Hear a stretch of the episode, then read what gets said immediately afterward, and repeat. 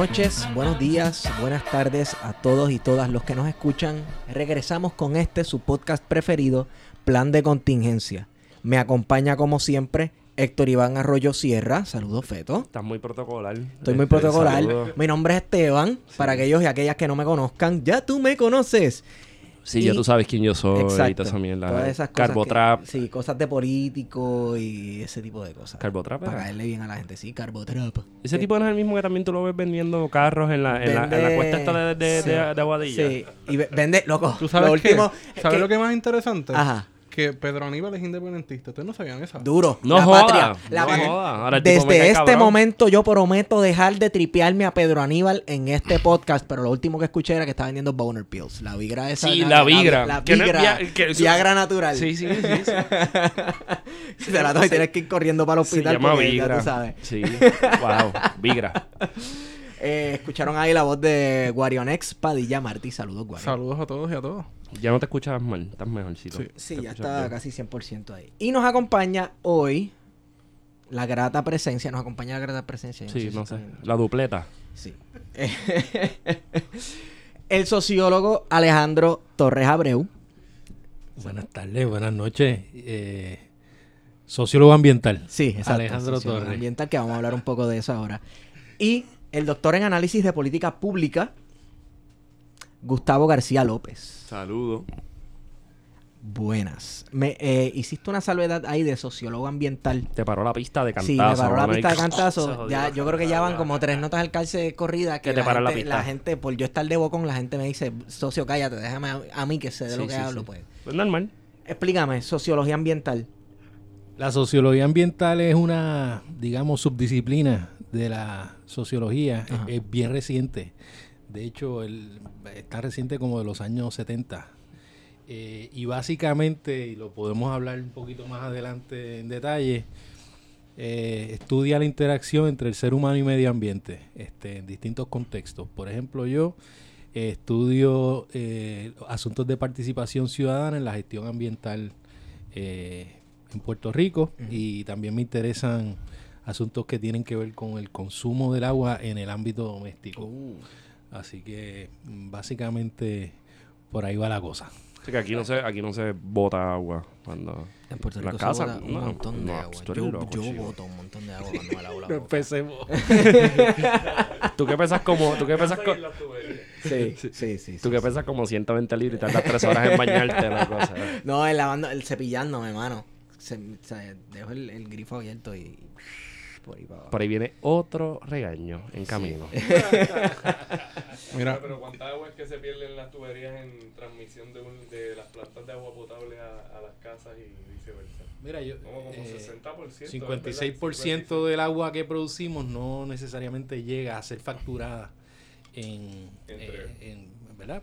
Para los consumidores, entre hurtos, pérdidas en la red de distribución de agua potable eh, Wow. y agua no contabilizada. Así que tenemos un problema serio eh, de manejo del agua en Puerto Rico, pero también tenemos un problema serio de analizar esos problemas de agua de una perspectiva crítica. Hemos este como que tomado tantas cosas por sentado en esa lógica de consumo de agua en Puerto Rico que este realmente deberíamos empezar por ahí, ¿verdad? No sé si. Sí.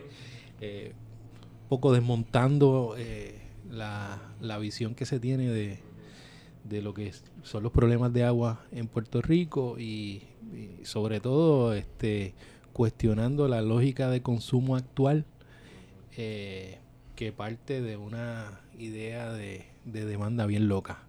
Bien loca. recientemente hubo un racionamiento, bueno, hay varios racionamientos, uno que se canceló en Oaxaca, porque después del huracán María se vació parcialmente el, el lago. Y entiendo que en la costa sur, en, en Salinas, Santa Isabel, creo que hay un proceso de racionamiento de agua, a lo que las autoridades han achacado a un, a un problema de sequía. Entonces habría que, de repente, hay unos aguaceros en la costa oeste, en el noroeste hace dos semanas, se llena el lago y de repente ya no hay sequía en esa área. ¿Realmente había un problema de sequía o era un problema de manejo de agua? Mira, la, se- la sequía también es un concepto eh, construido por nosotros en la sociedad, para empezar. Entonces, eh, tendemos a pensar, eh, tendemos a, a achacarle el asunto a la sequía, a- y eso es desplazar la responsabilidad de O sea, nosotros. la culpa es del clima. La culpa es del clima. Exactamente. Sí.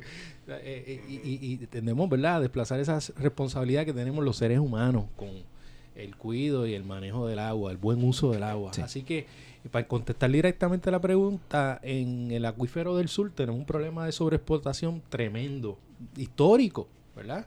Este, y después de María, pues aparentemente el acuífero recargó, pero luego los usos normales, agrícolas, eh, domésticos, etcétera, eh, de nuevo pusieron a el, el acuífero en, en- en- en un asunto crítico, ¿verdad? Este y en estos momentos se está se está eh, contemplando ya yo no sé si ya se implementó el el, el razonamiento, racionamiento, pero a mí me preocupa que e- esto es un patrón histórico que se implementa cada vez que tenemos un problema Sí. ambiental como este sin ver en la profundidad las causas y las raíces de, de un problema tan serio como este.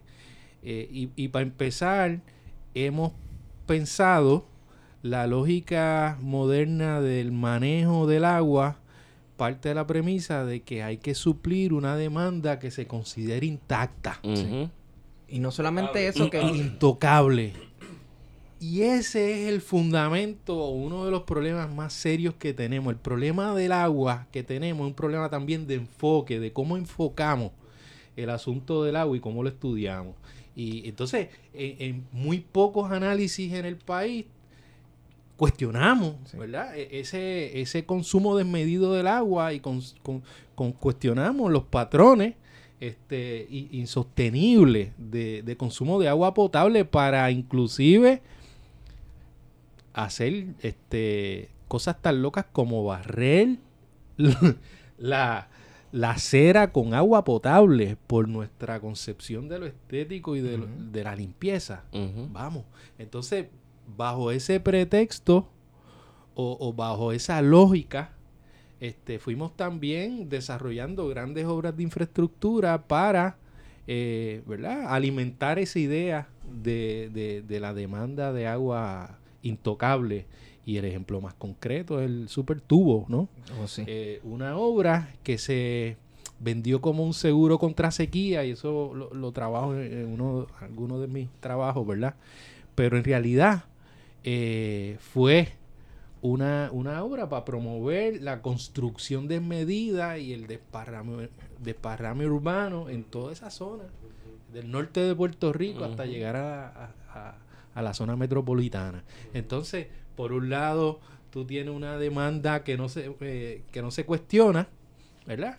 Eh, y por otro, pues promueves una lógica de desarrollo que va alineada a, a esa demanda y esa visión de lo que es consumo este, del agua. Así que ahí podríamos estar dos, las dos horitas de- del podcast. Sí, sí, sí. Pero, pero me parece que el punto que trae Warionex es bien importante porque este, yo pienso que necesitamos una mirada crítica eh, desde la ecología política al asunto del agua en Puerto Rico y, y necesitamos salirnos de esa idea de que tenemos que si- seguir supliendo este, esa demanda de consumo desmedido del agua, no tan solo en el ámbito doméstico, también en, en el ámbito agrícola y por ahí vienen los pravia de la vida, La semillera. la semillera y el gobierno concediéndole millones de galones diarios de agua gratis para que exacto para que desarrollen su empresa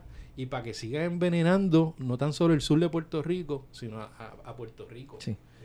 Farmacéuticas son otras que... En el norte. eh, En- la- las farmacéuticas son otras que también ¿verdad? están implicadas en esto, de que es un discurso que usualmente en ese discurso también viene la- una concepción individualista ¿verdad? de los problemas ambientales, que ¿verdad? la, la- la re- la repetimos todos y todas, ¿verdad? Eh, cuando ¿verdad? hablamos de que yo también malgasto agua, que es cierto, to- todos y todas reproducimos ese patrón a nivel individual, pero que entonces en eso se, se queda el discurso ahí muchas veces, ¿no? Y en vez de hablar de Ah, pues mira, también ahí tú tienes los Monsanto, los Bayer, los- las, corpora- las grandes corporaciones que chupan unas cantidades de agua increíbles.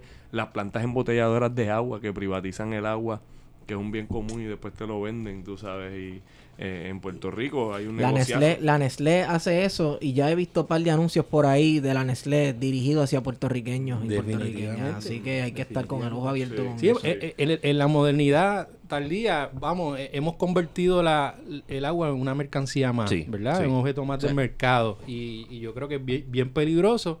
Y aquí entonces la lógica de la AAA es quien, quien pueda pagar consumo X, el que sea, sea sustentable o no, Sí. pues que lo pague. Claro. Y no hay problema con eso, porque nosotros estamos ahí para servir. Sí, para, Esa- es para generar también. Claro. Es la cuestión de seguir generando capital, replicando esa, esa misma lógica.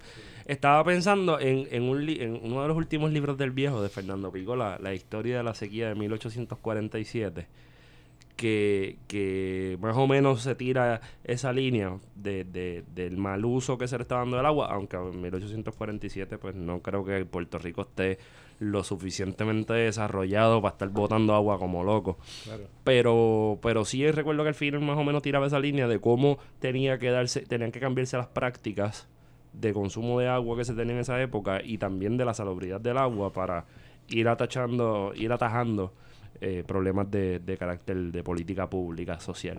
Tengo ese libro en remojo. Ah, bueno, No, está no bueno. le- no lo he leído, pero, pero lo tengo es en del remojo. sur, es del sur, habla mucho de Santa Isabel, Salinas, es, es muy buen libro, muy buen libro. Tengo una pregunta para el profesor García. Este, entonces, ¿por qué es que la planificación en Puerto Rico se ha dado mirando los recursos naturales como algo infinito? Como que son infinitos. El agua es infinita, el agua es un recurso infinito. No, no, jamás, jamás. Ningún recurso es infinito. Porque hasta los recursos renovables, ¿verdad? Como el agua o este podemos hablar de, bueno, el, el sol quizás es lo más cerca que podamos Y tener. no es infinito porque en infinito unos porque cuantos billones en se, unos se va a cuantos- apagar. Exacto. Exacto. Pero, y, y además que si tú miras, por ejemplo, el tema del sol es bien interesante porque el sol es un recurso renovable, pero hay toda una serie de recursos no renovables que son requeridos para producir energía solar. Ah, claro. Entonces la energía solar no es renovable. No es lo mismo decir el sol es renovable que la energía solar es renovable. Exacto. Porque la energía solar requiere minería de un montón de cosas, De eh, minerales, de minerales y metales que no son renovables. exacto. Así que al final la- el, el sol no es renovable. Vamos a decirlo así, ¿no? La energía solar no es renovable. Y eh, el agua eh, tampoco, ¿verdad? Porque uno de los problemas principales eh, de- de- del, del- con el tema del agua es la, como decía Alejandro, la sobreexplotación y la contaminación. ¿Por qué la planificación, verdad, se, se ha orientado a eso? Pues porque, te- por- porque la planificación es reflejo de una sociedad, ¿verdad? Y, y nuestra sociedad, eh, pues esa es la ideología dominante, Sí. que los recursos son infinitos, que la sociedad eh, y su economía y, eh, ¿verdad? Y, y el proceso de acumulación de capital puede crecer infinitamente también, porque va- van de la mano, ¿no? Sí. Eh, y de hecho, el- la visión de los recursos naturales y el medio ambiente como algo infinito es, es una visión que se desarrolla para servir el interés de esa visión de la, de la economía como, al- como algo con un crecimiento potencial infinito. Lo que significa también explotación permanente. Exacto. Sí, eh, es una explotación permanente porque eh, pues no hay un límite visible, ¿no? Y yo Ajá. creo que eh, pues aquí en, en Puerto Rico la, un, un buen ejemplo de eso para mí es cuando, ¿verdad? Cuando la, la Asociación de Constructores de Hogares, por allá en el año 2000, 2008, eh, más o menos, cuando se estaba hablando de, empezaba a hablar del cambio climático en Puerto Rico y de los efectos que eso iba a tener sobre las costas y de cómo había que hacer una moratoria de construcción en las costas y cómo teníamos que ver cómo íbamos a, a- a- a- a evitar que se siguiera construyendo en la costa, pues la reacción de la, constru- de la Asociación de Constructores de Hogares fue primero, este trajeron a un climate denier, a un climate change denier, ¿verdad? A, eh, a un negador del cambio climático a hablar en su conferencia anual. Qué chévere. Eh, y el- no recuerdo el año exacto, pero eso pasó. Sí, chévere, Eh, chévere. eso lo podemos buscar. Y lo otro fue que dijeron públicamente que Puerto Rico todavía podía urbanizarse en un 75% más, ¿verdad? Que había Diatre. 75% de- del territorio de Puerto Rico que estaba disponible para urbanizarse y que, ¿verdad? Su visión era esa. Me acuerdo también de, de Pedro Rosselló en su última campaña de gobernador que, que, que perdió, en donde planteó, ¿verdad? Su visión de una isla-ciudad. ¿verdad? O sea, que era un Puerto Rico que iba a estar completamente urbanizado, una, gran una- ciudad. Un pedazo de cemento Eh, flotando en el Caribe. Exacto. Sí, sí. Y, y en realidad, si, si tú miras los procesos de urbanización a nivel global, eso es lo que está, es el- esa es la visión que está, que está dominando, ¿no? Es una visión de una ciudad que se, que, que se expande infinitamente. Y la planificación históricamente ha servido esa visión. Sí. La planificación aquí en Puerto Rico se funda como un proyecto de desarrollo, entre comillas, ¿verdad? Económico. Un proyecto de desarrollo económico eh, y la, la urbanización era el, el mecanismo de, de desarrollar la economía. Eh, cuando se funda toda la, ¿verdad? la Junta de Planificación y se, y se crea toda una infraestructura para, para promover la, urbanización de Puerto Rico, la construcción de carreteras, las primeras urbaniz eh, los primeros suburbios, ¿no? la expansión de la ciudad como un mecanismo, ¿verdad? la urbanización de la naturaleza, básicamente. Este, es la forma en que, en que todo, en las ciudades a nivel global están continuamente creciendo, creciendo, creciendo, como un mecanismo, uno de los principales mecanismos de acumulación de capital en un modelo que no se ve ningún fin. No, eh, no hay ninguna... David Harvey aquí cuando vino habló de, eh, ¿verdad? De, de eso en el contexto de China, de cómo básicamente la crisis, lo- el argumento de él ahora es que la crisis global eh, del 2008 se resolvió no tanto por el bailout a los bancos, que sí fue importante, pero más bien por toda la expansión urbana y de, con- todo el sector de la construcción que se desarrolló en China a partir de, de esos años y que ha continuado a unas tasas de crecimiento increíbles con una inversión eh, billonaria de parte del Estado para financiar básicamente la urbanización del campo Sin y la embargo, construcción de trenes y todo eso. De ciudades fantasmas, porque Hay no- todavía no ciudades viven. fantasmas y Ahí- condominios enteros fantasmas. Ciudades Y, que hay y dos tú personas. sabes dónde más hay. Eh, En la Unión Soviética. en la Unión Soviética, pero no, no, no. Pero, pero en Dubai, tú sabes que Dubai lo pintan como este paraíso. Sí. Hay un montón de esos edificios súper glamurosos. Eso está vacío. Eso ahí no vive nadie, brother. Sí. Por eso es que tenemos que contrarrestar esa lógica eh, eh, de- del mercado y de cómo se acerca a la cuestión ambiental. A mí me parece totalmente nefasto. Sí, una aberración. Sí, que, que- que nosotros estemos creando ciudades y ciudades fantasmas para promover un desarrollo económico que no le sirve a la gente de a pie porque realmente no llega a beneficiar directamente a la gente, no llega a mejorar su calidad de vida y a lo mejor pueden ganar ciertos ingresos bien bajos, pero eso a costa de, una, de, de la explotación del ambiente y de, de su entorno eh, y, de, y, y de poner en riesgo su salud también. Eh, Entonces, aquí estamos llegando a, a una, a un dilema bien fuerte, eh, ¿verdad? Y ese dilema se ha discutido a través de la historia del ambientalismo moderno, de- desde distintas perspectivas, los dilemas del desarrollo, ¿verdad? Este, y un poco, este, nosotros tenemos que cuestionar esa idea de concebir a la naturaleza como un banco a ser explotado, Sí. ¿verdad?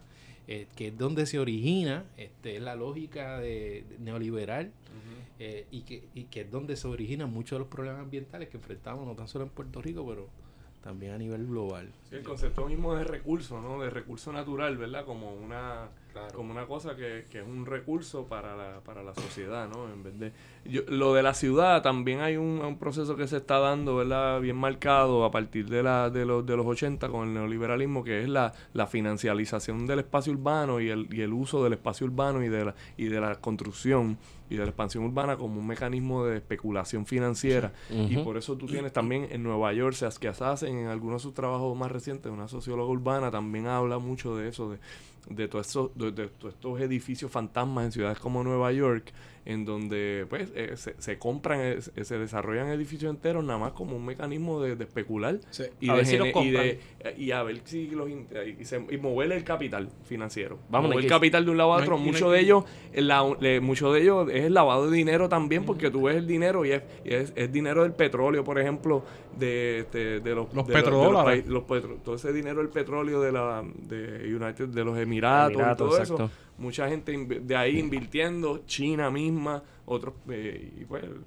Y, y no hay que irse tan lejos, eso, está pa- eso ha pasado aquí. Eh, pensando, pensando, aquí. pensando, por ejemplo, en Paso, en Paso Caribe, que lo construyeron violentando todas esas legislaciones que existen sobre el, el ambiente y la zona marítimo terrestre y fue como la película Field of Dreams. Sí. Si lo construyen, ellos llegarán. Y aquello está vacío. Tanto que El- pelearon, está ¿De- ¿De vacío. cuál edificio es? El Paso Caribe. De hecho, con Y problemas el, y el estructurales. Millennium, el ahora. Millennium Y el Millennium que está al Millennium, frente. ahora está vacío.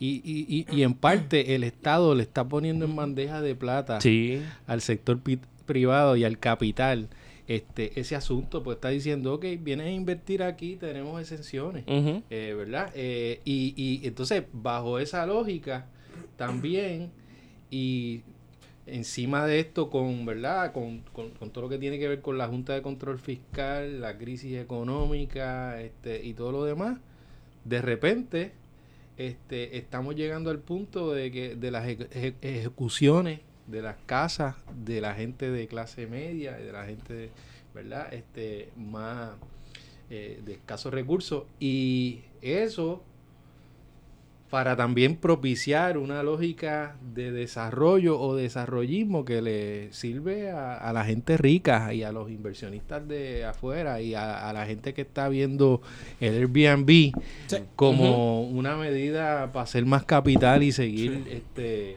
capitalizando la, la crisis. Entonces, este, yo creo que los asuntos ambientales en Puerto Rico, a partir de todas estas situaciones ya de, de una escala contundente, este, están cambiando un poco las reglas de cómo debemos ver esto, e- estos asuntos y evidencian el carácter político de los asuntos ambientales, su dimensión, ¿verdad? Conectada con la economía, con, con las nociones de, de ese de ese mal llamado desarrollo. Mira, en estos días se han estado, se ha reabierto el, el debate, están ocurriendo unas situaciones allá en Campamento Playas para el Pueblo. Y uno ve todas las otras, todas las otras situaciones aquí, protestas este, ambientales. Siempre está el que comenta y el que dice, ah, pero todo está bien, está bien que ellos protesten, pero ah, no politicen la cosa. Ustedes siempre metiendo la política en esto. Entonces, hay una forma de tú protestar para que no se destruya el medio ambiente y, y- y no ser political Claro. a- al To- asunto. todas las decisiones que tomamos eh, sobre el uso del espacio, sobre el uso de esos recursos, ¿verdad? Eso que llamamos recursos naturales, son en definitiva este, decisiones políticas, Sí. eh, decisiones que eh, pueden beneficiar a ciertos grupos, mientras otros grupos no necesariamente se Claro. benefician en el proceso de esas tomas de decisiones. Son decisiones tomadas a partir de unos ciertos tipos de saberes o conocimientos este, versus otros que se quedan excluidos en el, en el proceso de leer eh, qué es lo importante de, de esos asuntos ambientales. Y eso pasa con la lucha de playas para el pueblo y con muchas de las luchas este, ambientales en Puerto Rico que precisamente se dan por la injusticia ambiental que se provo que provocan decisiones que afectan la vida, la salud este, y la calidad del ambiente de, de comunidades. Mm. Entonces las, las comunidades no le queda otro remedio que este, luchar en contra de y posicionarse, organizarse este, y resistir, como ha resistido este, la gente de Playas para el Pueblo, Sí. esos embates este, y esas malas decisiones sobre, sobre el entorno. Sí, yo creo que, o sea, esa, esa, ese comen- tipo de comentario, ¿verdad? O el, o, el, o el típico, ah, yo soy apolítico, ¿verdad? Cuando alguien plantea eso, parte, ¿verdad? De una definición que es una definición, digamos, de uso popular en Puerto Rico, de popular, ahora también, ¿verdad? Sí, todo tiene una connotación. ¿verdad? sí, sí, Doble- sí. doble- doble Político meaning, ¿verdad? Pero, exacto, eh, pero el uso común de la palabra es como un sentido común, ¿verdad? En, el- en- la concepción eh, de Gramsci, ¿verdad? De lo que es un sentido común como algo, un conocimiento popular que se genera en un momento dado eh, con unas relaciones de poder particulares. Eh, y pues la realidad es que todo es política porque en el sentido de que si tú ves que la- hay una toma de decisiones en la sociedad y que hay alguien que toma una decisión o alguien es, ¿verdad? Que toma unas decisiones y hay una gente y esas decisiones afectan a una gente y, benefician a otra, pues eso es eso es lo que en realidad es la política, es la toma de decisiones en una sociedad. Eh, pero pues con esa visión de la política como algo que hace el solamente los partidos políticos. Sí. Sí, que ocurre cada cuatro años. Que ocurre cada cuatro parte años. de la visión liberal de la democracia. O sea, es, es un, esto, es un, eso es un engendro de la misma visión del liberalismo que nos promovió la idea de que el sistema electoral era la forma de Sí. máxima de nuestra democracia, ¿no? Y que nuestra Ujú. democracia iba a ser, pues, eh, en función de unos partidos que iban a representar los intereses de la sociedad, el pluralismo y toda esa idea, ¿no? Entonces, de ahí surge esa visión de que la política es lo que hacen los partidos y el Estado. es político. Sí. Lo Exacto, único que es exacto, Entonces, exacto, Todo lo exacto. demás queda fuera de, de ahí, y, inclusive, pues, eh, ¿verdad? Y ahí tenemos todo, el- toda una serie de movimientos que han traído, pues, lo ambiental como político, que han traído lo comunitario como político, que han traído lo- lo- el género y las relaciones dentro de una familia como político, lo religioso como político, ¿no? Toda una serie de... de- pero eh, aún así persiste, ¿verdad? Esa visión y persiste lo que Ranciel llama un odio a la democracia, ¿no? Como que... Y un, un odio a la política también, ¿no? De, que es como que la idea de que, ah, no, yo, o sea, olvídate de eso, y, y, y, es- y pues de ahí al fascismo, de ahí al autoritarianismo o a la dictadura, es un pasito, sí, ¿no? Pasito. si tú entonces ves que, ah, pues los partidos no funcionan, y eso es la democracia, pues yo odio la democracia, yo, yo odio la política, Sí. yo no me quiero involucrar en eso. Y precisamente por esa visión apolítica es que estamos donde estamos Exacto. por los asuntos ambientales. Exacto. Eh, y un poco la, la propuesta este, de- del libro Ambiente y Democracia. Eh, Oye, no, iba a introducir el tema. Sí, ah, de sí, verdad, sí, pues sí. adelante. No, métele, métele, métele, Yo, no, es que me pareció que, que lógicamente llevaba eso. Sí, por eso. Por Porque, porque hablando de visiones apolíticas Sí. sobre el ambiente, un poco, este, pues la propuesta del libro que hemos coeditado con estas organizaciones ambientales comunitarias en Puerto Rico es precisamente que empecemos a considerar que los asuntos ambientales son políticos Sí. eh, y, y exploremos esa, eh, esas dimensiones de lo político en eh, esos asuntos ambientales. Yo creo que este la gente lo- la, los- la gente de los grupos comunitarios que escribió con nosotros este el libro demuestra mucho eso Sí. cuán político puede ser y eso desde las manifestaciones y los entuertos que tienen que hacer para maniobrar y negociar con el gobierno acceso y poder para manejar los recursos hasta este el lobby este que tiene que hacer para que se entienda que esa este reserva natural X o ese espacio X tiene un valor ecológico importante y que hay que designarlo como una reserva natural. Así que por ahí este podríamos entrarle un poco Sí, a, sí. a- Seguro, a lo que es seguro. el libro, ¿no? Eh, ¿cómo, ¿Cómo se relacionaron con las comunidades ustedes? ¿Cómo decidieron llegarle a esas comunidades? Eh, ¿Cómo fue ese trabajo? ¿Y por qué escogieron esas comunidades específicamente? Bueno, eh, nosotros, la relación fue un poco, digamos, emergente en el sentido de que eh, habían comunidades con las que ya teníamos cierta relación de trabajo eh, a través de los años por nuestro, ¿verdad? Por, por nuestros intereses en el campo ambiental y nuestro trabajo propio en el campo ambiental, pues ya habíamos hecho relaciones de amistad o de colaboración eh, con algunas de estas organizaciones. Otras las conocíamos porque eran reconocidas, ¿verdad? Por su trabajo ambiental o porque otras personas habían escrito o porque habíamos ido a alguna de estas reservas o áreas, áreas naturales o huertos en donde estas organizaciones trabajan y conocíamos de su trabajo. Entonces fue un poco una combinación de, de- de de relaciones, ¿no? Eh, y a la misma vez, eh, pues eh, tratamos de, hacer una invitación amplia. Invitamos a, en total a 15 organizaciones inicialmente, de las cuales al final participaron 9 en el libro. O sea que no todas las organizaciones eh, pudieron ¿verdad? Eh, participar por diversas razones, pero yo creo que principalmente por la dificultad, ¿verdad? Que el trabajo de una organización comunitaria que está involucrada, ¿verdad? En un proceso de día a día de trabajar, de, de su trabajo, eh, ¿verdad? Eh, político-ambiental, que es el de, el de, el de gestar proyectos para, para preservar, manejar, eh, educar, eh, investigar en torno a un área natural, un espacio Y esa ambiental. complejidad entre esta organización que está haciendo autogestión y el Estado, que me imagino que le pone un montón de trabas. Y, so- y- y también los pormenores de la vida diaria. Sí, de lo inmediato. Digo, los por mayores, porque Eh, ajá, sí, sí, por eso es que la gente que se dedican, dedican toda su vida a proteger estas áreas, eh, y a la lucha ambiental son dignos de admirar porque esa gente tiene vida también, tiene su cotidianidad y sus cosas que hacer todos los días. También se enferman, tú sabes. Sí. Sí. De hecho, esa gente, eh, muchos de ellos tienen otras profesiones. Sí. Y más allá de sus profesiones, sacan de su tiempo libre, sacrifican tiempo de su familia para organizarse, participar, Sí. este, educar, investigar. Y entonces yo, yo creo que eso es uno de los valores Mm. eh, mayores de, de- de este trabajo, es que recoge desde las mismas voces de esta gente las historias de lucha ambiental de estas organizaciones comunitarias. Se, visibiliza. se, visibiliza la lucha. Yo creo que es un aporte y es una especie de, de- de lo que la de lo que podríamos denominar como una sistematización de experiencias, porque como Sí. esta gente está tanto e- en la lucha, en el día a día, resistiendo, este, pues muchas veces no hay, hay, hay poco margen para sentarse, eh, Reflexionar. distanciarse, reflexionar y eh, escribir sobre esto para compartir. Así que eh, desde mi perspectiva, ese es uno de los valores más grandes de, de este trabajo y Sí.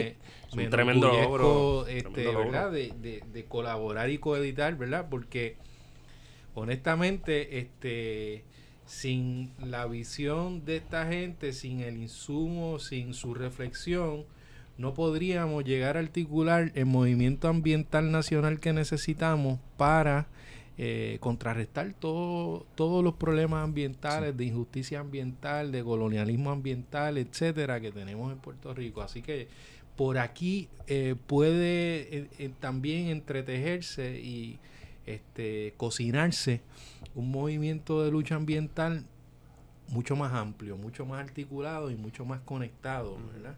que, que- que es lo que, ¿verdad? Esperemos se pueda dar, porque si, si no se da de esa manera, pues vamos a seguir en esta lucha este, de ma- matándonos de a poquito. Sí, sí, sí, sí. Este, y, y un poco por ahí va, va la propuesta. Eso está chévere porque también eh, presta el espacio a que, por ejemplo, si tú tienes a alguien que está bregando con X proyecto, por ejemplo, eh, la incineradora en Arecibo, pues tú tienes ahí un, el insumo de una comunidad que, pues, vía el libro, se puede, a- alguien en, no sé, en Tallaboa se puede identificar qué son las cosas que, que los unen más que son las cosas que los diferencian. Y entonces ese, ese entretejido es importante porque a veces da la impresión de que tenemos muchas guerrillas de guerrillas por ahí sueltas y que no todo el mundo está pasando por lo mismo, pero pues la policía les hace lo mismo. El, el sector privado que está tratando de meterse en esa área de, de costa o del calzo o donde sea. Eh, son las mismas tácticas. No vemos el libreto desde el poder. Rara a la vez rompe las lógicas como trata de afectar a estos grupos eh, políticos ambientales. Entonces, ahí se puede, se puede ir cuadrando o gestando y es, un- es, algo súper bueno lo que han hecho en ese sentido. Eh, digamos, un manual de construir una lucha eh, ambiental nacional. Sí, yo, yo creo que también, eh, o sea, una de las cosas que surge de- de- del libro y del análisis que nosotros eh, hacemos es que eh, eh, esta- estos grupos eh, han, han estado, primero que han estado luchando, ¿verdad? Por mucho tiempo y han sido bien persistentes en su lucha. Eh, pero segundo, que esa lucha eh, se ha transformado, ¿verdad? Y ellos usualmente llaman eh, el, eh, esto de pasarle la protesta a la propuesta, ¿verdad? Es como se, se usa en, en ese, en muchos de esos grupos comunitarios hablan de, eh, lo hablan en esos términos. Eh, yo quizás eh, no es mi, mi, mi frase favorita, ¿verdad? Pero porque pienso que, que sigue siendo una forma de protesta, ¿verdad? Es, es- es todo esa- todos esos proyectos que ellos hacen, pero básicamente la idea es que los grupos se dieron cuenta de que estar eh, nada más la lucha en términos de ir a la calle, manifestarse, protestar en contra de un proyecto, que eso no, no, pues no sentaba unas bases a largo plazo eh, para sus- sustentar el- la protección de un espacio. Exacto. Entonces, el, el caso de Cabo, Cabo Rojeño, por ejemplo, hay muchos casos, pero que me recuerdo mucho el caso de Cabo Rojeño, que ellos, dije- ellos tuvieron 20 años protestando contra este proyecto aquí, en La Palguera, construcción de un hotel o de unas eh, una urbanización o la radio repetidora de, de la CIA o de, o, bueno, del- del gobierno de Estados Unidos, ¿verdad? Sí, sí, sí. Pero aquí, aquí puedes decir que es la C, Es la C, No, ahora es, Un ahora es un refugio de vida, de vida silvestre esa antena. Exacto, ahora es de vida silvestre. Eh, igual que igual que los terrenos de la, De la marina, Marina. De, de- de guerra, ¿verdad? De Estados Unidos. Pero bueno, el punto es que ellos dijeron, mira, en verdad, este, ya estamos quemados. eh, necesitamos, ¿verdad? Un proyecto que nos dé esperanza también, que sea algo propositivo, que sea algo, eh, digamos, positivo en el sentido de que genere eh, educación, que, que multiplique el- una experiencia en base a la protección del ambiente y entonces pues, pues se metieron en lo que es ahora su proyecto de un centro interpretativo en Las Salinas, ahí en Cabo Rojo, un- una serie de, de actividades de educación a, eh, a distintos sectores de la población, educación ambiental, educación Yo fui en- partícipe de, de pequeño Ajá. en un proyecto de reforestación con mangle, Ajá, donde yo vivo en Cabo Rojo, hay una hay un callo, una isla, sí. Y de hecho el mar se lo está llevando a ¿Es la- pique, Isla Ratones? No. y las ratones. Sí. Y fueron a la escuela de la comunidad y todos los estudiantes fueron partícipes, fuimos a la isla y nos tiraron al mar. Vamos a, a sembrar mangle. Eh, el proyecto iba viento en popa hasta María. María, naturalmente, la mareja ciclónica se llevó todo. Después de casi 10 años que ya se estaba viendo el fruto porque el mangle tarda mucho en, en crecer. Y se lo- y se lo- Y se lo llevó. Ya. Y también, también tenían un proyecto ellos de restauración de corales. De corales, Es sí. Que también esos proyectos fueron muy afectados. Pero si tú miras el, o sea, la persistencia, por eso yo, eh, es increíble estos grupos. Sí. Es una de las cosas que, que es una lección que hay que aprender, ¿verdad? Que estas luchas toman mucho tiempo. Estas luchas hay que seguirlas dando. pues. El campamento Playa para el Pueblo Sí. que mencionabas, ¿verdad? Ahorita, 14 años. Eh, Casa Pueblo estuvo eh, como 15 años también. Y desde que y propusieron las minas eh, y se creó el, el taller eh, en el 86 hasta, hasta que lograron en el 95 por ahí. o sea, La ley, sí, de- eh, o sea, estu- tuvieron eh, más de una década fácil. Y, y esa lucha de las minas además llevaba desde los años este, 60. 60. Desde el 65 por ahí. O sea que era una lucha que, que se venía dando con diferentes grupos participando. Eh, y entonces eh, yo creo que cómo los grupos han logrado generar unos proyectos que además que, que manteniendo la protesta siempre porque ellos siempre vuelven a la protesta para defender estos proyectos porque Sí. estos proyectos siguen siendo bajo estando bajo una amenaza permanente Sí. igual que verdad la explotación permanente que tú Sí, decías. ¿verdad? Eh, eh, eh, es, una, es una amenaza permanente sobre estas áreas y de momento un área que está protegida dicen, ah, no, ya vamos a quitarle la protección, como ha pasado recientemente Sí. con algunas reservas. Y a Eh, nivel federal, estos que- mismos territorios como los de la Marina en Vieques que pasaron una vida silvestre, en cualquier momento se puede revertir y pueden Claro. volver a ser utilizados por la Marina o en Es- caso de Cabo Rojo por la CIA o lo que sea. Eso es lo más triste del caso, que un- una lucha como la lucha ambiental en Vieques, ¿verdad? Eh, de repente, pues, termina siendo, eh, el, el resultado no, no termina siendo un resultado que beneficie demasiado a la comunidad, porque por un lado, pues, eh, el, el gobierno federal controla unos terrenos porque este también están no, no son seguros por Contaminados por ellos minas, contaminación, bomba.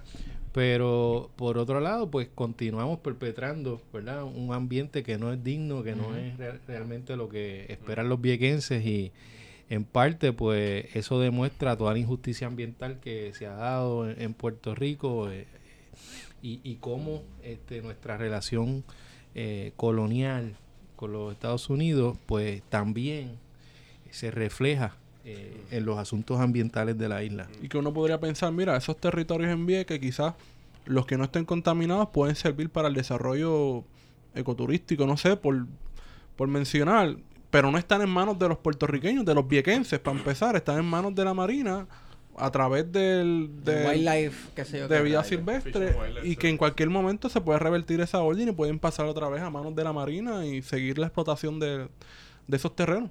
Es, es la manera perfecta de tú aparentar llegar a un happy medium o, apare- o aparentar que cediste, pero en realidad sigues siendo dueño de ese pedazo de tierra y pones unas rejas altísimas. Todo el que ha ido para allá las ha visto. que de aquí para adelante no se debe pasar y hasta letreros de que hay explosivos y bombas y cuánta cosa. Y- y Que los yo- hay. Sí. Que los Sí. hay. Que los hay. Claro. los hay, los hay, sí, sí, sí. sí. Y yo creo que eso ese es un ejemplo este extremo, ¿verdad? De, de también del, del tipo de conflicto que se han generado en estos espacios eh, que, re- que se recogen en el libro, en donde el Estado, ¿verdad? Es el dueño de muchos de estos terrenos.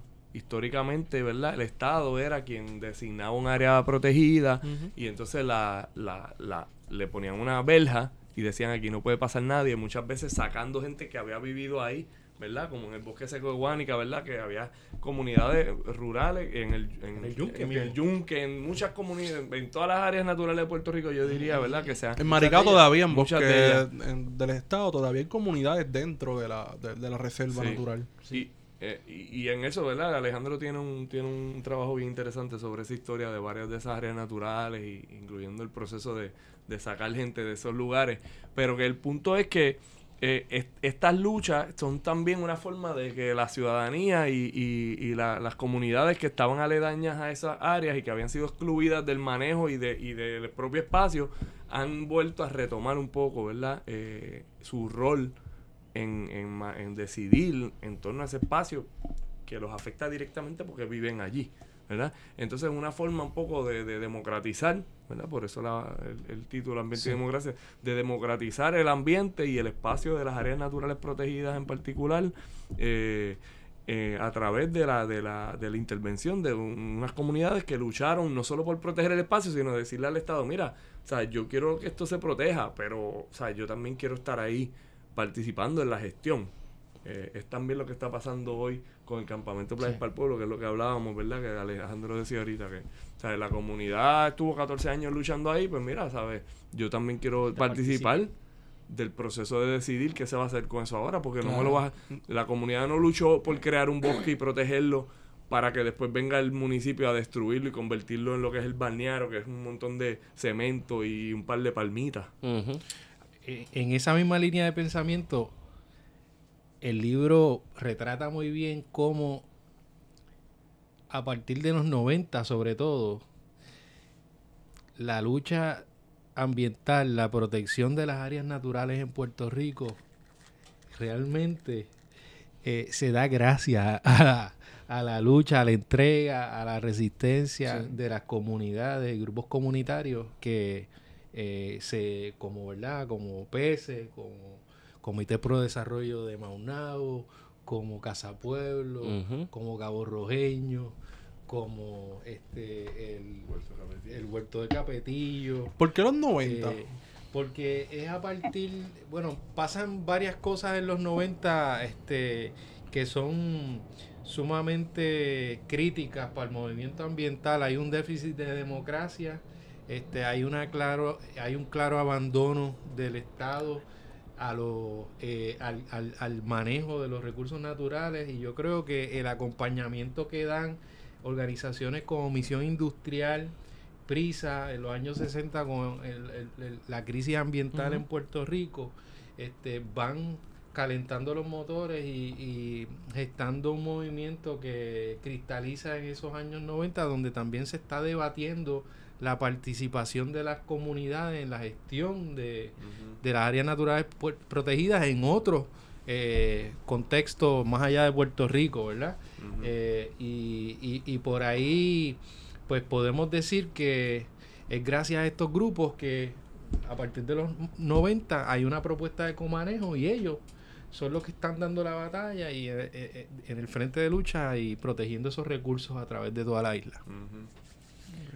Sí, en los 90 también hubo un proceso de, ¿verdad? de neoliberalización, de desregulación, este, agilización de procesos de permiso, eh, ligado también a la expansión de la, de, del- de la construcción como un mecanismo de, de desarrollo económico, entre comillas, ¿verdad?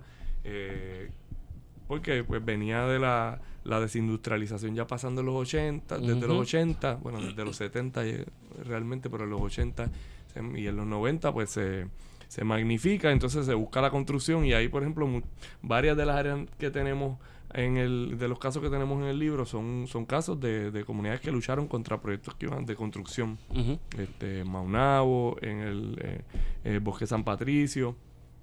Eh, o proyectos de infraestructura que iban a desplazar comunidades, eh, como en el caso del Caño Martín Peña, eh, ¿verdad? Donde, donde también se está eh, dando una, una batalla en contra de la, de, también de la marginación social, que pues que, en los 90 pues ya se con quizás quizás también por la promesa de, de, de, de, manos a la obra fracasa, la promesa fracasada o la falsa promesa de, vamos a, erradicar la pobreza, ¿verdad? Vamos a desarrollar a Puerto Rico y tú tienes ya en los 90 claramente el fracaso de ese proyecto y todas estas comunidades marginadas que están diciendo, ¿sabes? Yo necesito, ¿sabes? Yo necesito una actividad, una actividad de autogestión que me permitan a mí, eh, ¿verdad? Desarrollarme como, como comunidad, ¿verdad? Un desarrollo humano, unos servicios básicos, una, eh, una infraestructura básica y pues ahí tienes los casos como el Caño, el Huerto Capetillo, eh, eh, y, otros casos, Cantera, la península Cantera, que son eh, comunidades urbanas marginadas que están luchando por básicamente por su, por su desarrollo autogestionado. en, ante una amenaza de desplazamiento de, con intereses ¿verdad? de construcción, porque en el caño lo que estaba detrás del dragado y de sacar a la comunidad era construir ahí unas marinas y, y desarrollar eso allí ah. para la expansión del distrito, ¿verdad? De este eh, financiero de, la milla de oro y todo eso. Wow. ¿Algún caso? Eso no, no sabía que ahí querían hacer marinas para los riquitos de la milla de oro. Sí, en algún momento se planteó eso, sí. en algún momento se planteó esa, esa propuesta de hacer unas marinas. Horrendo. No, están las instalaciones porque había el Aquaspreso, llegaba hasta ahí. sí, uno va por esa área y se ve que hay una infraestructura dirigida a, eso. Eh, no se vayan lejos, en, el área este, en Fajardo, tenemos de 7 a 9 marinas recreativas ah, este, que, sirven para este también que han desplazado comunidades de pescadores eh, a, toda esa en, ese, en ese litoral costero. Así que un poco también eh, esa propuesta de, construcción va por esa línea de proveer, construir eh, segundas residencias pa, de, de, lujo para gente que quiere tener su bote cerquita y este, irse a los callos de Icaco Palominito y, Palomino a, janguear. Así que eh, un poco por ahí va también eh, el asunto. ¿Algún caso específico, alguna lucha, proyecto específico del libro, reseñado en el libro que haya cautivado su atención y que ustedes hayan dicho, diantre, eh, de esto hay que escribir? Hay muchos casos, yo creo que todos los casos del libro tienen un valor eh, muy especial, pero eh, yo podría mencionar varios, entre ellos peces, por ejemplo, perdón, este, bueno, peces también, pero estaba pensando más en Comité Pro Desarrollo de Maunabo. Lo digo porque es una historia bien particular de un grupo que se organiza para promover la construcción de una carretera y en ese proceso se da cuenta que va a destruir este, los guajonales, ¿verdad? Eh, hábitats del coqui guajón y empieza a proponer eh, unos túneles para evitar el impacto que va a tener este eh, o, reducir el impacto que va a tener esa, esa construcción, ¿no? Y en ese proceso eh, van evolucionando y mutando su lucha hasta convertirse en un, grupo básicamente que identifica un área como la de Punta Tuna en Maunao de alto valor ecológico y este, logra su designación a partir de una estrategia súper este, sostenida y súper hábil con diferentes este, gobiernos eh, administraciones de gobierno eh, y, también lo que me llama mucho la atención de este grupo es que eh, han, tenido maneras súper creativas de autogestión desde lograr una carrera este, para recaudar fondos para defender su espacio y para manejar su espacio hasta hacer unos viajes educativos al Caribe. Brutal. wow. como modo de autogestionar este, su, su lucha y, su, eh, los recursos que necesitan para seguir manejando la reserva. Y así, este, pues podemos hablar de muchos otros. Eh, el caso de Casa Pueblo, obviamente, es un caso paradigmático, es quien sienta la pauta eh, del comanejo en Puerto Rico en los 90, 95 por ahí. Y este es, una organización que ha estado dando cátedra de cómo se manejan los recursos de la defensa férrea a que ellos tienen la capacidad, todo el conocimiento eh, para manejar esos recursos de forma adecuada y los mecanismos para lograr los recursos necesarios para apoyar ese manejo y lo han hecho desde su finca Madre la producción de café, venta de café, este desarrollo de mariposario, bosque escuela, eh, la una, una, propuesta de manejo regional como la del bosque del Olimpia una emisora para, ¿verdad? Seguir difundiendo los asuntos ambientales y su, las luchas comunitarias.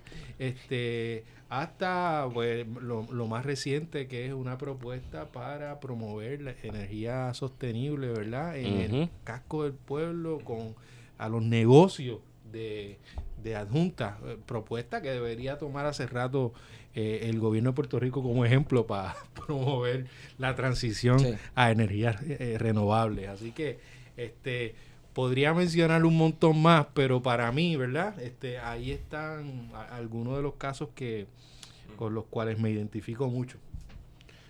La, el, debate entre, la, entre las ciencias naturales y las ciencias sociales que han imaginado el tema de, la cuestión ambiental en Puerto Rico, ¿cómo ustedes lo ven? Em, bueno, es un debate quizás un poco estéril, eh, un debate que eh, surge, ¿verdad?, de una división artificial que hemos creado en nuestra, ¿verdad?, en nuestra sociedad, entre naturaleza y sociedad, eh, en donde el ser humano se ve como separado del ambiente y como una, ¿verdad?, como una criatura eh, que puede estudiar todo de forma objetiva a su alrededor sin ser influenciado e intrínsecamente por todo lo que está estudiando, ¿verdad? Yo creo que por ese lado hay, hay, que, hay que romper un poco esa, esa, esa, esa frontera, ¿verdad? Eh, eh, y pues eh, pienso que hay, hay que crear ¿verdad? unos lenguajes comunes porque ciertamente uno de los retos es que no hay, no hay lenguaje que una muchas veces la ciencia natural y la ciencia social. Lenguaje, y cuando digo lenguaje también hablo de metodologías, ¿verdad? de marcos teóricos eh, pero básicamente hay que, hay que entender los problemas ambientales, como decíamos, como un problema ¿verdad? social en realidad, que debe ser estudiado en toda la complejidad que implica eh, que los asuntos ambientales son productos ¿verdad? Y de unas formas de pensar y de actuar sobre el, sobre el entorno. ¿no? Que quizás desde las ciencias naturales a veces no se tiene esa, o no se toma en consideración esas otras variables sociales, económicas o políticas, porque quizás entrar ahí sería muy subjetivo dentro, no sé. Ahí va, tremendo punto. Yo creo que eh, otra de las dimensiones de ese debate tiene que ver con que históricamente las ciencias naturales se han posicionado como aquellas que tienen el conocimiento, el saber sobre los asuntos ambientales, dejando fuera un montón de asuntos apremiantes y eh, elementos a considerar en ese proceso y, en el estudio de los asuntos ambientales. Por ejemplo, eh, la idea de que el único saber para manejar un bosque es el, eh, es el, saber científico es muy común, aunque ya se ha retado aún dentro del círculo de las ciencias naturales, ¿verdad? Tenemos que hablar de unas ciencias naturales que han progresado y son más críticas que otras y que han reconocido el carácter subjetivo de la ciencia, pero eh, definitivamente nos estamos moviendo cada vez más a, reconocer que existen otros tipos de saberes que valen, que importan este, sobre los asuntos ambientales. Por ejemplo, en, las ciencias sociales hablamos del conocimiento ecológico local, el conocimiento que puede tener un pescador sobre, su entorno, este, sobre su entorno, sobre el ciclo de vida de las especies, sobre dónde se distribuyen esas especies. Eso es un problema bien grande en Puerto Rico con la pesca. Por ejemplo, se les impone a los pescadores desde afuera, sin consultarlo, desde Estados Unidos. Ustedes no van a pescar a tantas millas, no pueden ir a este banco. Entonces es un proceso que no es participativo, que simplemente viene desde arriba, Sí. una persona Sí, sí. desde burocrática le da órdenes a los pescadores, ustedes no pueden salir a pescar hoy, no pueden... Entonces no es un proceso que, que incluya a esas comunidades pesqueras que al fin y al cabo se ven afectadas por las políticas públicas que ni siquiera se toman en Puerto Rico, se toman desde Estados Unidos.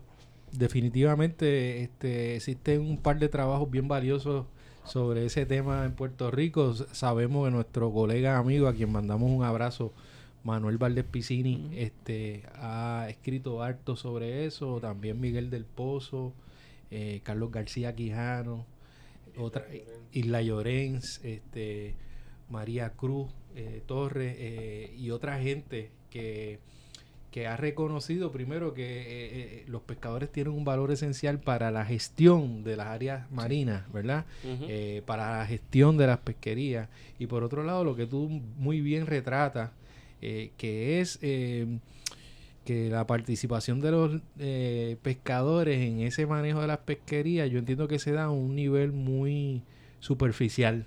eh, a un nivel muy oficialista donde tú tienes sí una junta asesora de pescadores Sí. desde el gobierno, pero no necesariamente con la mejor representación eh, y, y se convierte en una especie de sounding board en el que sí, a lo mejor se discuten unas cosas, pero hay una transformación del aparato del Estado porque la- eh, los científicos naturales o eh, la gente que está manejando las áreas no necesariamente va a considerar ese conocimiento, esas, esas preocupaciones a fondo para transformar este e- e- e- ese ese proceso Y de- muchas veces estas reuniones de donde se decide la política sobre la pesca en Puerto Rico no se hacen ni siquiera aquí, se hacen en las vírgenes, se hacen en otros lugares de Puerto Rico, que deja marginado y excluido completamente a, a- a- los pescadores de la toma de decisiones.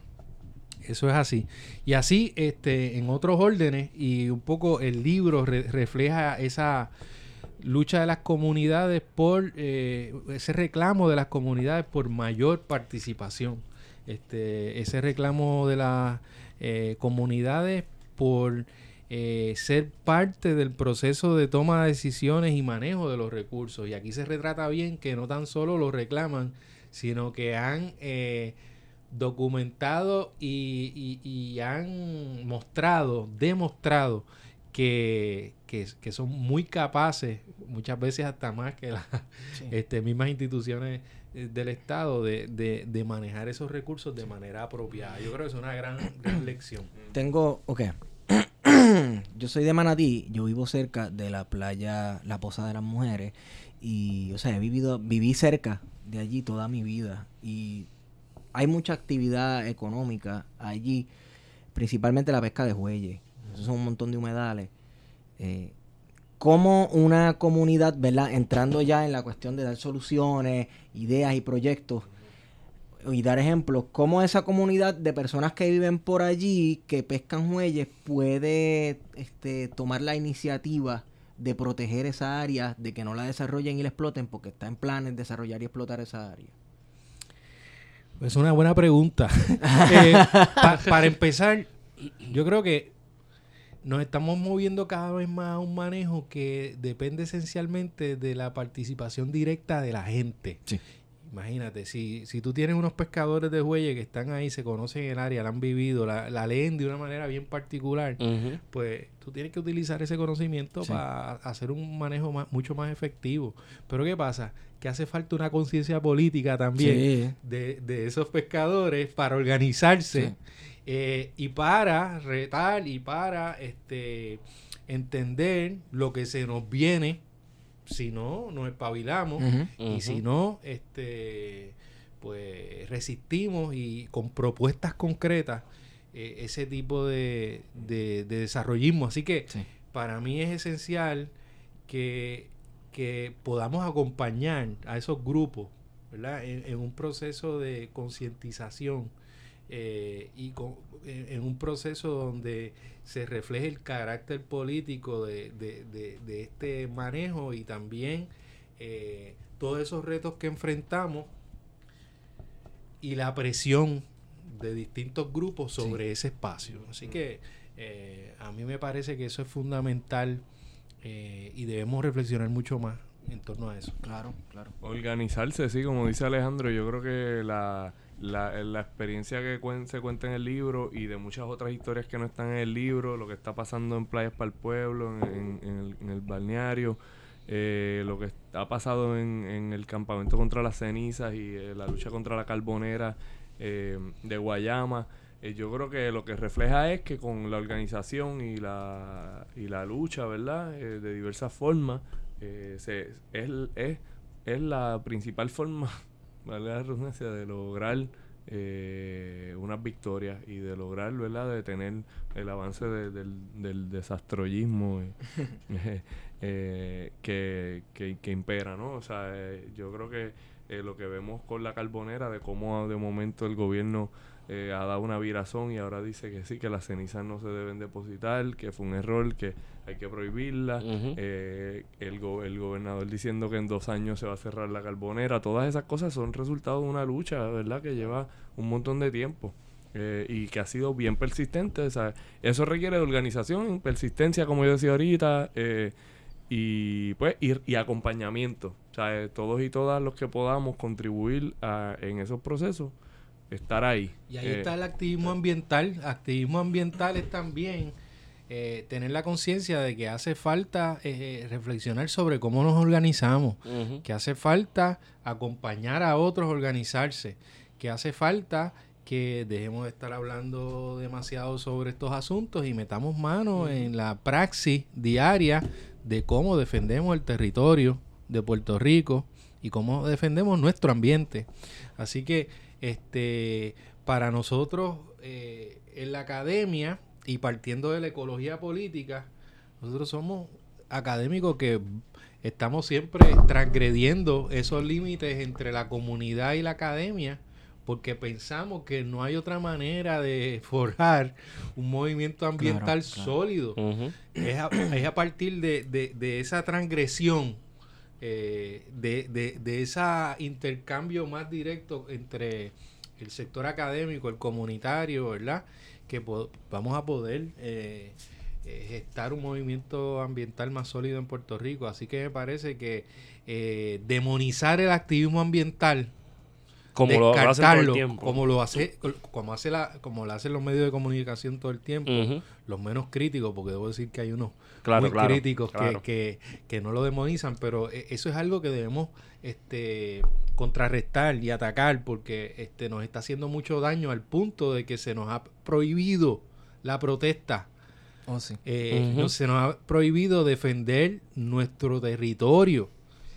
No, se nos ha prohi- prohibido manifestarnos porque eh, pensamos que es injusto lo que se está haciendo con nuestro ambiente y, y- y también el, el que se atreva a transgredir esa ley pues va, va preso como ya estamos Sí. viendo, como ya hemos visto en, en muchos contextos. O sea que yo creo que estamos en un momento de, de, de, de, de- de urgencia, de, de- de- de no tan solo reflexionar sobre esto, sino qué vamos a hacer.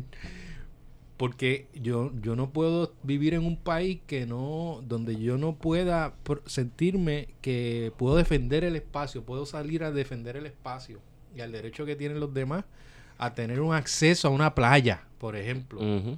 A que se no, no se les cobre por ir a la playa, por divertirse, por caminar, por recrearse, tú sabes. Así que de- un poco por ahí van algunos de esos debates este, en, en ambiente y democracia. ¿Dónde conseguimos el libro ahora mismo? Hay varias bibliotecas, eh, perdón, librerías, quise decir. Este está la, plata- la plataforma este, de libro Libro 787, 787. Ah, sí. eh, plataforma La digital. editorial, en la editorial de la universidad que está en el Jardín Botánico eh, Norte, eh, en la estación Esper- antigua estación experimental agrícola y en Río Piedra. Eh, también en, y en algunas librerías por ahí, este, yo lo he visto en La Laberinto, en Norberto González, Casa Norberto. Así que esperamos que la gente lo siga disfrutando. Bueno, le damos las gracias por venir.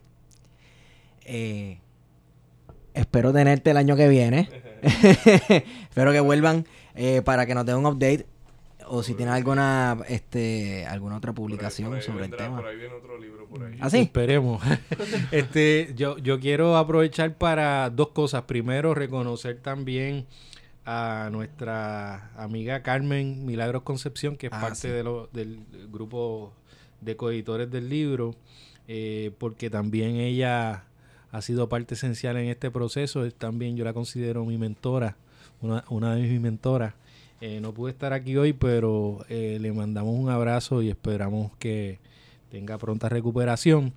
Y también un poco despedirnos, por lo menos en los próximos meses, de, Sí. de Gustavo, que se nos, nos va a hacer una estancia de investigación en, en Co- en la Universidad de Coimbra. Nice. Eh, y para nosotros es un orgullo que vaya y que representa a Puerto Rico por allá y que no se olvide de nosotros. No pressure. Eh, Gente, hay que organizarse. Hay que organizarse. Ambiente de democracia. Compre el libro, léalo. Ejemplos de luchas ambientales y de comunidades organizadas, ¿verdad? Que siguen todavía luchando por su ambiente. Feto, ¿dónde te consigo? Arroba PHETO en Twitter. WarioNex. Candanga. A mí me consiguen en Estigón por Twitter. Si ustedes tienen redes sociales o algún evento que quieran pautar, este, ah, no sé. Irás y Tías en, en Facebook para seguir este, los esfuerzos del Instituto Transdisciplinario de Investigación y Acción Social del Departamento de Ciencias Sociales de, Se me de la UPR en fatigó. Humacao. Se me fatigó ahí. Nombre larguísimo, pero ahí estamos, el ITIAS. La Escuela de Planificación también tiene una página de Facebook. Eh, yo también soy miembro fundador de eh, Junte Gente, un espacio de encuentro de organizaciones en resistencia contra el capitalismo del desastre eh, y el desastre del capitalismo. Y ahí, este, y, y ahí estamos, eh, juntegente.org, eh, Facebook, eh, creo que también hay un Twitter por ahí. Chévere. Así que, Bueno, y con Gracias. esa, no, gracias a ustedes. Muchas gracias por tenernos. Claro. Que se repita. Sí. Hemos sido con ustedes. Plan de contingencia.